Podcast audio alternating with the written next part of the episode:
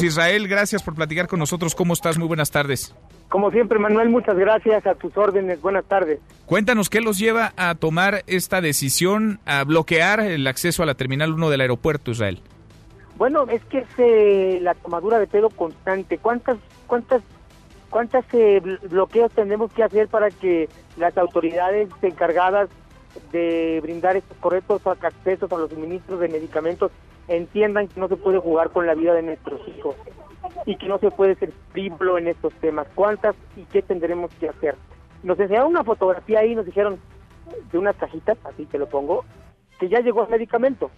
No lo sabemos de cierto, es una fotografía.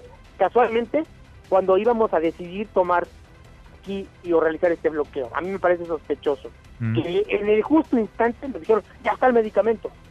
Dos, y es así, lo que pasa siempre es que al Federico Gómez le avientan el medicamento para que nos callemos, porque la mayoría de los papás revoltosos, como nos dice el gobierno, somos de ahí.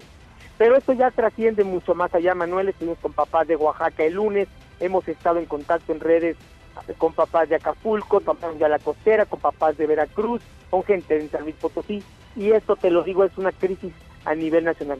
Ya no queremos, no solamente estamos aquí bloqueando por nuestros hijos, sino también por los que no conocemos a nivel nacional. Y bueno, este compromiso del gobierno federal debe estar a nivel nacional, no solamente con el Federico Gómez. Ahora, Israel, nos dices lo que ya les han comentado, no de ahora, desde hace tiempo, ¿no? Porque cuando vienen estos bloqueos, pues aparecen las soluciones mágicas o prácticas, pero no terminan de aterrizarse jamás, se quedan en el discurso. ¿Qué plazo le están dando al gobierno y qué medidas van a tomar ustedes si esto no se resuelve en ese plazo de tiempo?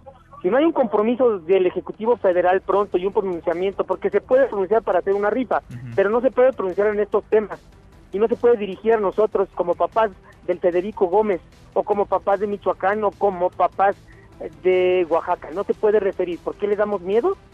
Pues estamos un pronunciamiento de él por escrito a un compromiso serio. De lo contrario, tendremos la protesta y la y, la pondremos más dura. Nos vamos a meter, somos capaces de meternos a las pistas y acostarnos ahí en las pistas para que el gobierno federal entienda que esto no es un juego y que se visibilice a nivel internacional esta hoy crisis de salud que vive México. Acostarse en las pistas del aeropuerto. Pues a eso nos llevan, Manuel, no tenemos nada que perder. Vamos a seguir platicando en el camino, Israel. Gracias, como siempre. Como siempre, sí, también muchas gracias y buenas tardes. Gracias, muy buenas tardes. Mesa para todos.